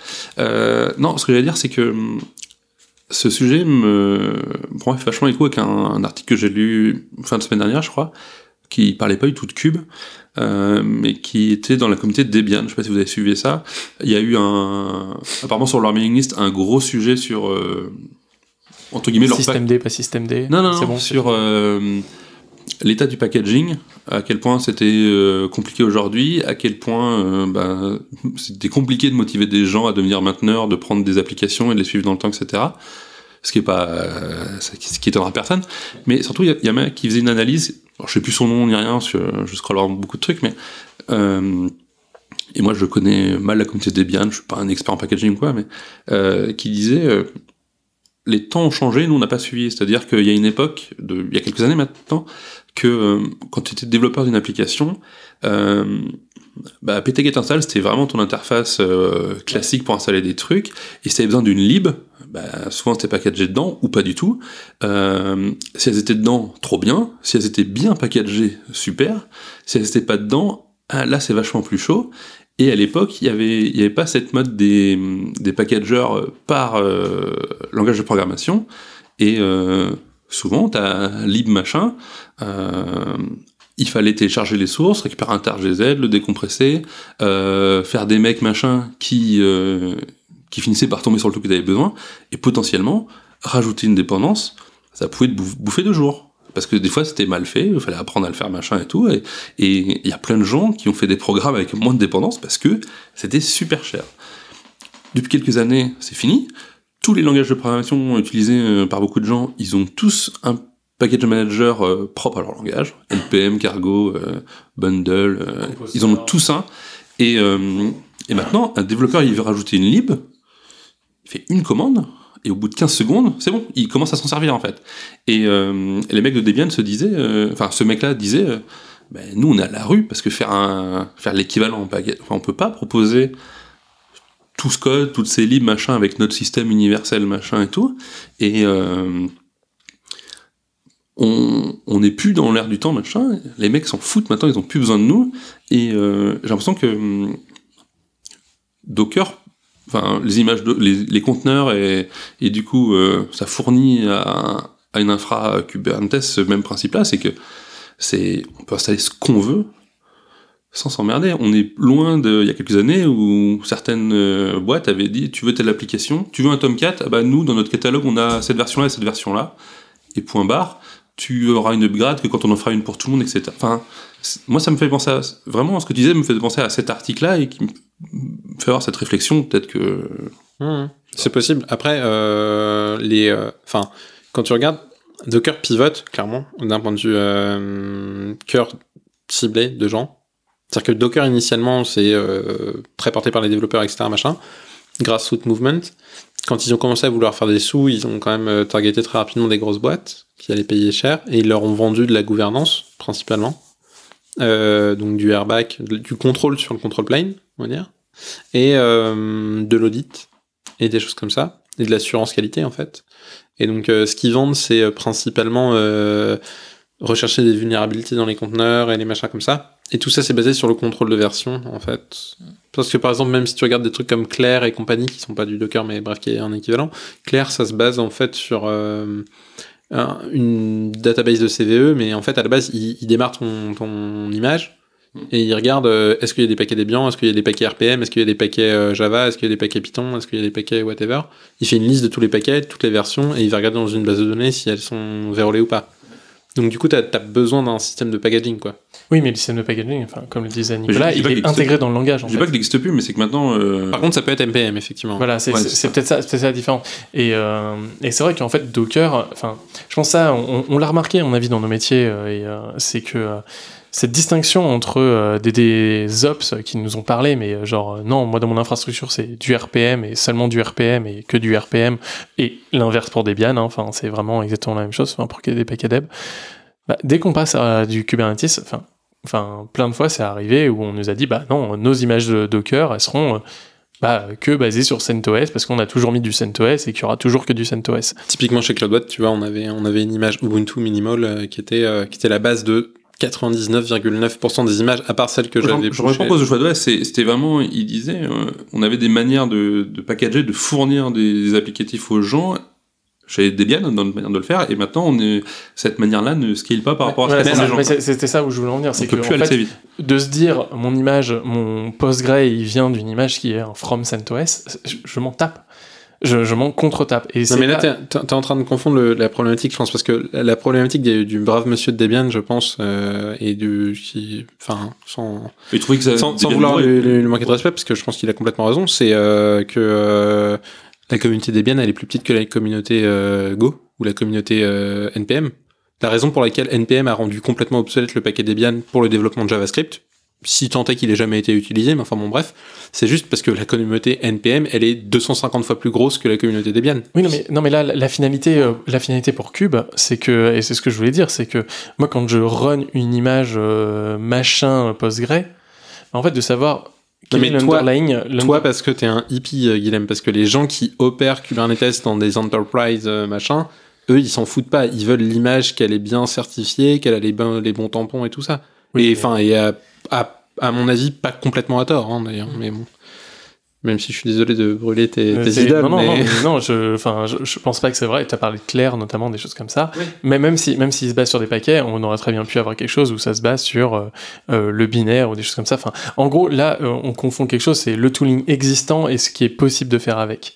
Et je pense à l'heure actuelle, dans, et là, on va ouvrir, euh, ouvrir les choses sur plus tard, c'est que, en gros, ce qui est possible de faire avec Cube ne fera que évoluer. Et je pense que des choses maintenant qui nous paraissent quasi évidentes parce que on n'a rien d'autre pour le faire, tendra à changer, euh, tendra à changer dans le futur, pour le coup.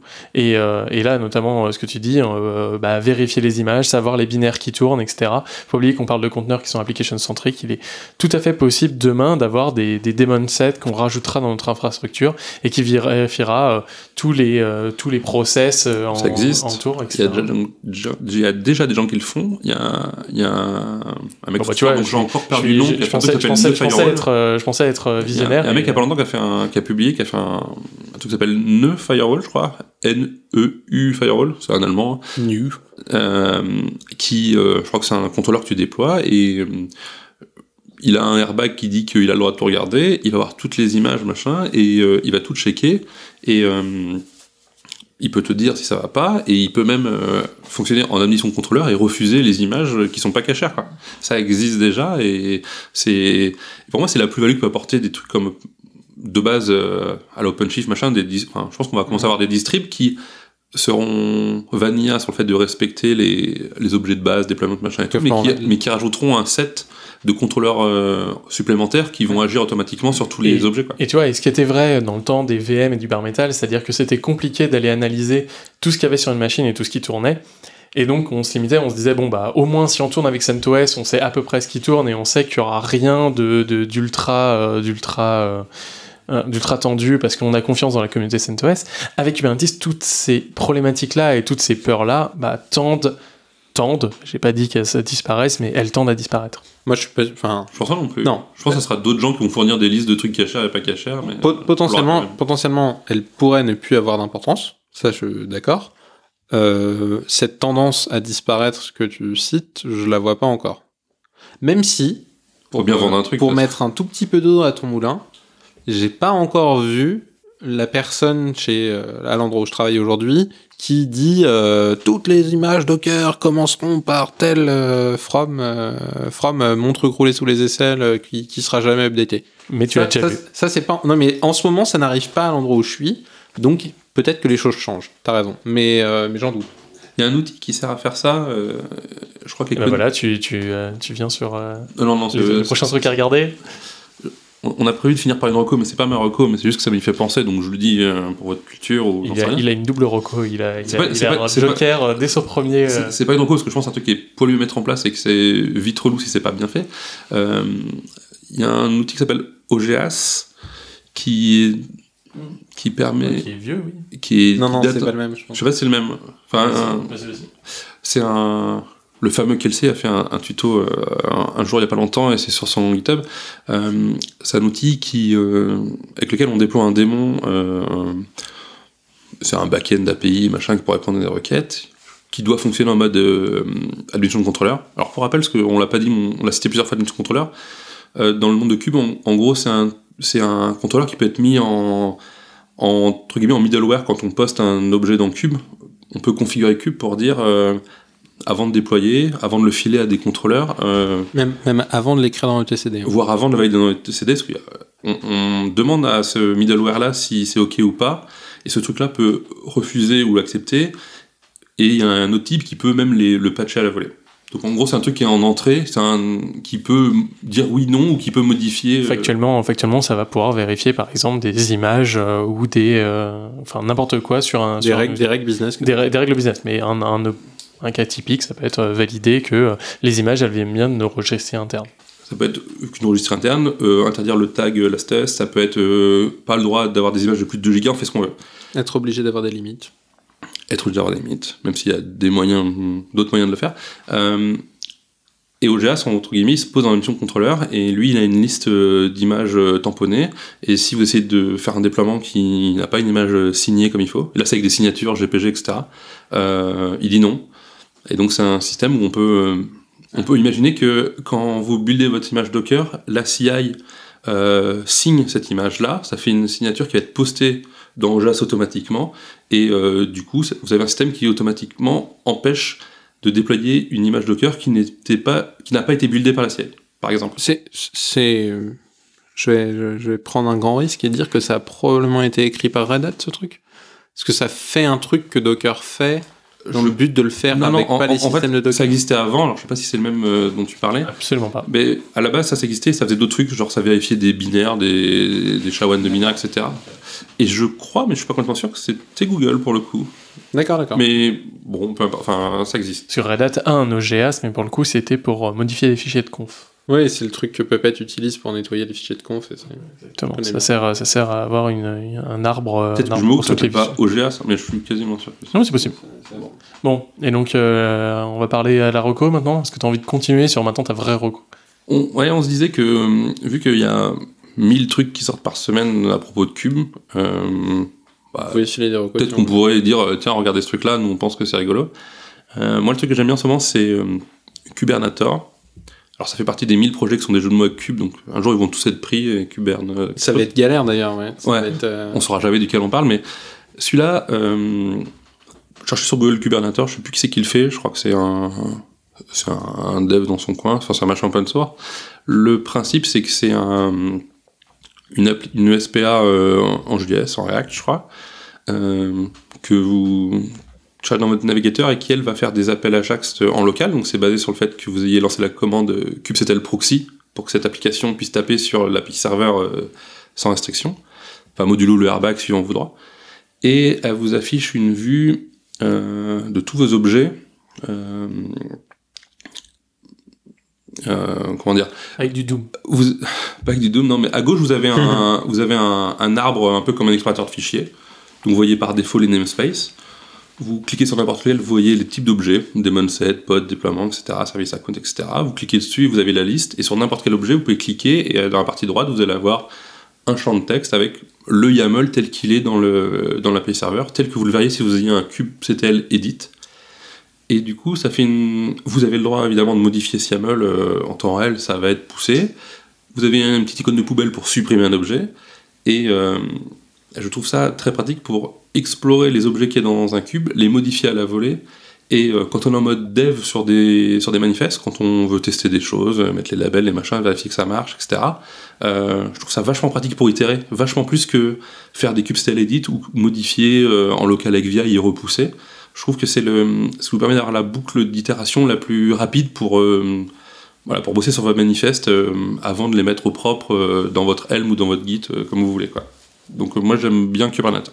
Ouais, super, parce que c'est un vrai sujet, ça, le, le- le développement avec Cube, pour le coup, parce qu'on a dit qu'il fallait intégrer Cube dans son Et développement. surtout que c'est tout jeune en fait. Cube. On, on commence tous, on n'a pas encore de bons habitudes, il y a très peu de bons outils. Il, y a, il commence à avoir des IDE qui ont des supports euh, pour éditer les YAML euh, qui connaissent un petit peu les, les objets cubes, mais on est encore qu'au début et du coup celui-là il est très, euh, très ouvert, très générique, mais, euh, mais c'est Ah. bien pour l'instant. Ok, super. T'as un truc d'autocomplétion Vim pour euh, Kubernetes? Moi non. Oh, la digression euh, comme ça. Bah non, mais attends, tu on parle- hijack, tu hijack Non, le- mais la, rubrique. il parle euh, d'IDE et d'objets Kubernetes. donc- on a parlé d'eux, hein, Vim, Ouais. euh, Vim en fait pas partie. J'attends que Fatih fasse un plugin. C'est Bah moi aussi, les meilleurs mais, putain, plugins. il se... mais, mais le problème c'est que Fatih il fait partie de DigitalOcean donc il pousse le fameux wrapper par-dessus l'API Kubernetes. C'est terrible. Antoine, euh, Antoine, est-ce que tu as quelque chose, un, projet là que tu utilises ou que euh, qui t'a qui t'a bien sauvé la vie ou euh, Helm, fait gagner du temps Helm, euh, je l'utilise, mais c'est pas mon préféré. J'aime pas beaucoup parce que t'as pas de retour sur euh, si ton objet, si la création de ton objet a fonctionné ou pas, enfin s'il y a eu un problème ou pas. Donc ça, ça me gêne un petit peu. Un load balancer Ça sent la suggestion euh, orientée. Peut-être que t'as- non, franchement, j'ai vu, j'ai vu pas mal de trucs, mais euh, déjà j'ai oublié les noms parce que je m'en sers pas. Euh, moi, je me sers de kubectl et de Kubernetes euh, en mode euh, vanilla. J'aime bien euh, kubectl, ça me... sans dashboard. Tu utilises pas un load balancer J'utilise euh, Envoy, mais c'est pas. Bah, t'as Istio, qui est. Ça, c'est un gros projet qui, est... qui s'intègre à Kubernetes. Et vous faites du Istio du coup euh, non? Euh, non, en fait, j'avais testé il y a 6 mois, Ouais. un truc comme ça, et j'ai eu des gros problèmes de perf. Du coup, je l'avais abandonné, mais en fait, c'était des problèmes de perf sur Envoy. Ouais. Euh, maintenant, j'utilise Envoy, mais euh, sans Istio, en fait. J'ai un truc euh, basique. euh. Et tu l'utilises comment alors du coup? C'est qui qui parle à Envoy? Parce que Envoy, euh, enfin, il- Euh, j'ai un setup simple, en fait. J'ai enfin, les services que je veux exposer euh, sont exposés en mode porte. Non, mais c'est- ma question c'est plus qui, qui configure euh, Envoy? Parce que de base, Envoy, il, il faut lui parler en gRPC pour le configurer. Euh, moi j'ai une config statique avec du hot reloading, mais j'ai pas encore euh, parce que c'est en fait c'est super récent, ça fait genre Mais- deux semaines que je l'ai mis. Du coup tu l'utilises comme ingress dans ton Ouais, cluster c'est ça. c'est ça ça. D'accord ok. Bah voilà, on a eu Envoy comme, euh, comme technologie. Ouais, mais après c'est pas euh, Kubernetes, euh, c'est pas dans l'écosystème. euh, Bah c'est dans, la Cloud Native Foundation maintenant. Ouais, ça commence à être vraiment. euh, En- Envoy, euh, enfin je le dis comme ça, moi j'ai beaucoup regardé dernièrement. Envoy tout seul, c'est c'est poilu parce que c'est vraiment un truc qui sait faire le café, mais qui est fait pour Ah ouais, euh, je peux le configurer. être programmé euh, avec des API, euh, gRPC machin. On, on est censé lui déclarer des, des URL de service discovery pour qu'il configure ses listeners, ses backends, ses machins, etc. Euh, T'es pas obligé ça, enfin, en fait tu peux avoir une tu config peux mettre une statique. conf statique, mais si tu veux un truc Ouais. euh, vraiment, enfin rigolo qui utilise euh, toutes les features Mm. cool, euh, il y a il y a trois. euh, Non, t'as accès à toutes les features dans les deux cas, c'est juste comment Oui. tu vas les récupérer mais veux que ça se mette à jour tout seul, les machins Ouais, voilà. comme ça dans l'API, C'est- il y a c'est pratique. trois trucs qui le font, donc entre guillemets des control planes pour Envoy, euh, très rapidement. Il y a euh, Istio, donc lui il utilise, il configure Envoy pour faire du service mesh, donc ça fait 1000 trucs, il faudrait sûrement dédier un épisode un jour, euh, je vais pas rentrer dans les détails maintenant. Il y a euh, Machin de, de Dev Cheney, là? Comment ça s'appelle le truc de Dev Cheney Contour, donc Ouais, c'est le c'est truc ça. de Eptio. Ouais. Contour, c'est un, c'est vraiment Ça tu devrais regarder. je Ouais, pense. Ça c'est vraiment exactement ce que tu veux. un binaire qui fait euh, le pont entre, euh, entre l'API server et Envoy. En gros, lui, il watch euh, l'API server et il traduit ça en conf euh, Envoy dans la foulée. Donc, il fait vraiment le pont entre les deux. Mm. Et euh, ça commence à bien marcher. Ils ont- il leur manquait pas mal de features au début. Maintenant, il y a tout. Il y a le support euh, TLS qui va bien, HTTP2, euh, ça parse gRPC, ça fait plein de trucs, c'est très bien. Et le troisième qui est un peu sympa, c'est euh, Get Ambassador. Euh, enfin Ambassador, et le site c'est getambassador.io, qui fait par DataWire, donc ils font- plusieurs trucs euh, liés à Kubernetes, téléprésence, tout ça. Pareil, on pourra en parler un autre jour. Et, euh, et lui, c'est un. Pareil, c'est un ingress controller, mais qui sait faire un peu des trucs magiques. Il sait. on peut lui filer pas mal d'instructions pour réécrire un peu les requêtes à la volée, rajouter des headers, de la latence. vraiment, il, peut, il sait faire des trucs qu'on ferait en plusieurs lignes dans Nginx. C'est-à-dire, on- lui, il sait forward un truc en changeant euh, le l'host de de- d'origine. Enfin, il sait complètement transformer la requête dans un sens et dans l'autre. Il fait vraiment un RP euh, full feature euh, pour faire des trucs un peu un peu avancés. qui sont sûrement une mauvaise idée de faire, mais si vous avez un legacy à reverse proxifier avec des règles super bizarres, ça peut le faire. Quoi. Mais voilà, Envoy, c'est faut, faut suivre, mais Envoy tout seul, c'est c'est compliqué. Ok, Félix? Bah, bon, donc euh, on va rester dans la thématique. Euh, c'est euh, aussi dans l'univers du service mesh au final, moi, ce dont je voulais parler. Moi je voulais parler de conduite. Ah, le. Parce que moi j'utilisais Linkerd avant Ouais. et j'ai abandonné parce que Ouais, il y avait trop de bugs. C'était franchement j'aimais bien, mais c'était full bug et franchement c'est un peu triste. Bah, trouve, mais Fallait bien qu'on parle d'un truc en Rust un jour. Ah, Alors ouais exactement. Ouais, Alors, déjà on allait longtemps, il y a parler qu'on dit. forcément de trucs en Rust et euh, en fait euh, Linkerd euh, donc c'était donc pour, pour la petite histoire. Linkerd c'est euh, donc euh, un truc écrit en Scala euh, qui faisait du service mesh avant que ça s'appelle du service mesh au final ou qui ont peut-être même un peu inventé le nom. Non, c'est les héritiers de Finagel. euh, fait Mais oui voilà exactement c'est des c'est les effectivement les héritiers de Finagel. Euh, donc le concept de tous ces machins là c'est d'avoir euh, de sortir toute la logique qui a pu être foutue par exemple dans les librairies chez Netflix euh, pour le client-side load load balancing et les choses comme ça, pour les mettre, Twitter avec Finagel, du coup, c'était. oui, ça, pour les mettre dans des services à côté, euh, etc. Et euh, ça avait le problème euh, d'être écrit en Scala, enfin le problème pour moi en tout cas d'être écrit en Scala, c'est assez lourd en fait, euh, l'air de rien, euh, Linkerd. Ouais. Ça a une dépendance assez forte sur Namerd, qui est le système de service Discovery. discovery un peu. euh, ils ont rajouté, tu peux le configurer avec une config map Ouais, tu peux. spéciale Kumbi- Kubernetes. Ouais, tu peux faire un certain nombre de trucs, mais enfin. C'est c'est récent, mais bon. Mais disons que c'était pas, ça avait son écosystème propre en fait. C'est ça que je veux dire. Euh, et euh, du fait que c'était écrit en Scala et que c'était quand même pas une toute petite appli en fait, euh, en foutre un dans chaque pod, ça commençait à être un peu bourrin. C'est 2 gigas de RAM par appli. euh, Voilà, c'est ça, un peu ça, Donc- ouais. Donc c'était un peu bourrin. Et donc en fait, euh, ils ont fait un POC qui s'appelait, enfin un POC, hein, ils ont fait un truc qui s'appelait Linkerd TCP, qui était écrit en Rust, qui avait un milliardième des features de Linkerd à peu près, mais qui était euh, purement L3 L4, euh, qui était assez cool. euh, que j'avais euh, envisagé d'utiliser euh, en en virant complètement les cubes proxy et en faisant que du, que du service mesh euh, chez CloudWatt à un moment. Et, euh, et en fait, euh, là, ils ont fait une sorte de spin-off qui s'appelle Conduite. Enfin, Conduit, je sais pas comment on dit. Qui a un produit qui s'appelle Conduit. C'est sur GitHub, c'est open source, tout ça, tout ça. Et euh, globalement, c'est en deux bouts. Il y a un bout data plane qui est en Rust et un bout control plane qui est en Go parce que ça parle beaucoup à l'API Kubernetes. Et, et c'est cool.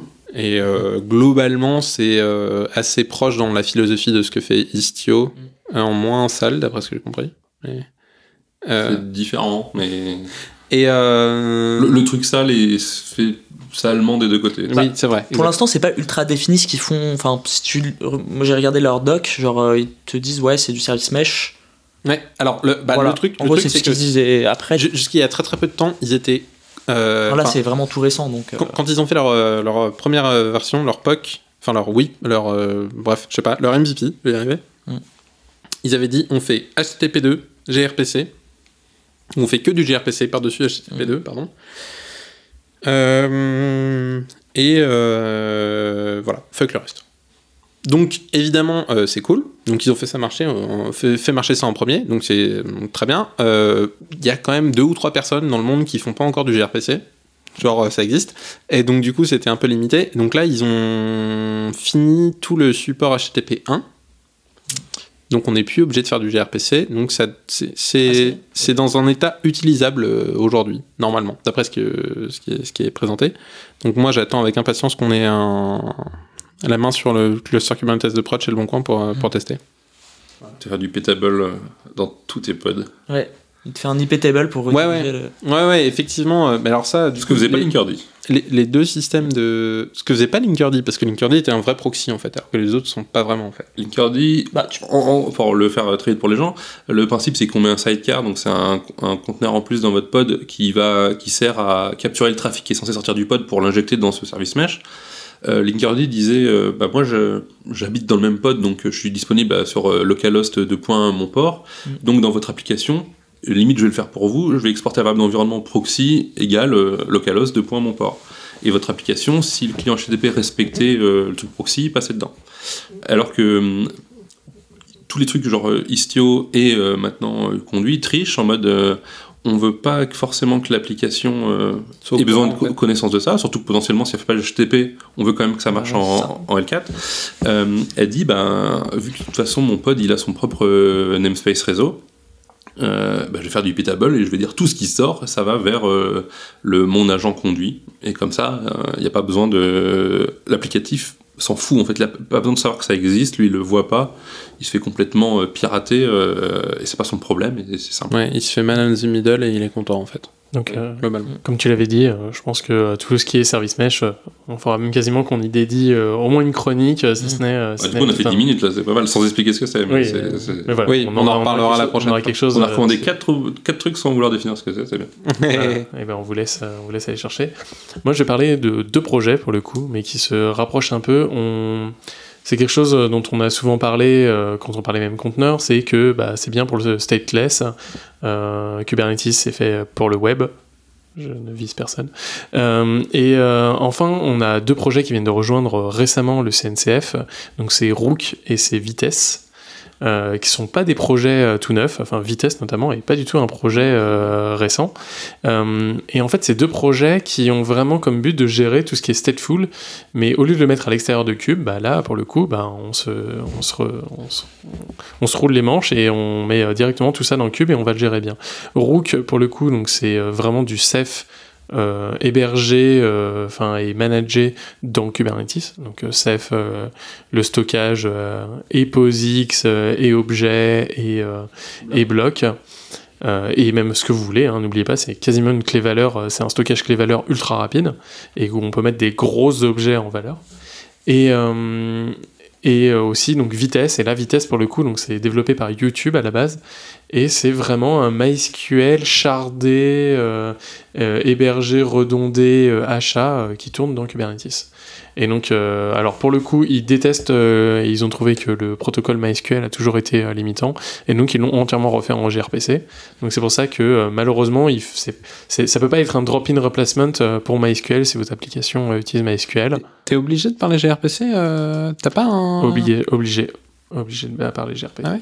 Voilà, donc euh, peut-être qu'il y a un blob euh, possible qui existe là pour le coup. J'ai commencé à chercher, je l'ai pas trouvé, mais euh, peut-être que ça existe un blob où on lui parle MySQL et derrière il va parler gRPC. Mais, mais voilà, c'est assez compliqué à installer. D'ailleurs, que moi, quand j'ai regardé il y a longtemps, quelques années maintenant, il me semble que ça parlait MySQL parce que justement, il savait réécrire à la volée les requêtes. Oui, il les réécrit, mais en fait, il, il réécrit les requêtes MySQL, pas le protocole MySQL. Et en fait, il le fait toujours, donc ça, c'est quelque chose d'important. En fait, comme il charde lui-même les données, de toute façon, il est obligé d'interpréter les requêtes select, etc., pour des fois les reconstruire, les réinterpréter, et dans sa reconstruction, en fait, souvent, il les optimise. Donc même, ça revient encore un peu au sujet de tout à l'heure, l'organisation. À partir du moment où on met, par exemple, dans son infrastructure, un, sujet comme vitesse, un objet comme vitesse, euh, l'optimisation via les ORM, etc., etc., bah, peut être quasiment bypassé entièrement quand on utilise un outil comme vitesse. Bon voilà, là je digresse totalement et euh, je reviens sur tout à l'heure, mais, euh, mais en tout cas c'est gérer du que, pour revenir sur ton tout début, Kubernetes c'est quand même un peu fait pour les applications web parce que pour eux, L7 ça veut dire HTTP. Mais je dis ça, je dirais- C'est pas faux, ouais. Mais euh, pour le coup, euh, le. le euh, Enfin. en fait, j'aimais, j'aimais pas trop quand tu disais euh, dans Kubernetes. Parce que, genre, euh, clairement, genre Roo- Rook, par exemple, je trouve ça super chouette. Mais euh, j'imagine que à échelle non euh, triviale, euh, tes nœuds euh, sur lesquels tu fais tourner ton Ceph, même si tu le déploies avec Rook, ils sont dédiés à faire ça.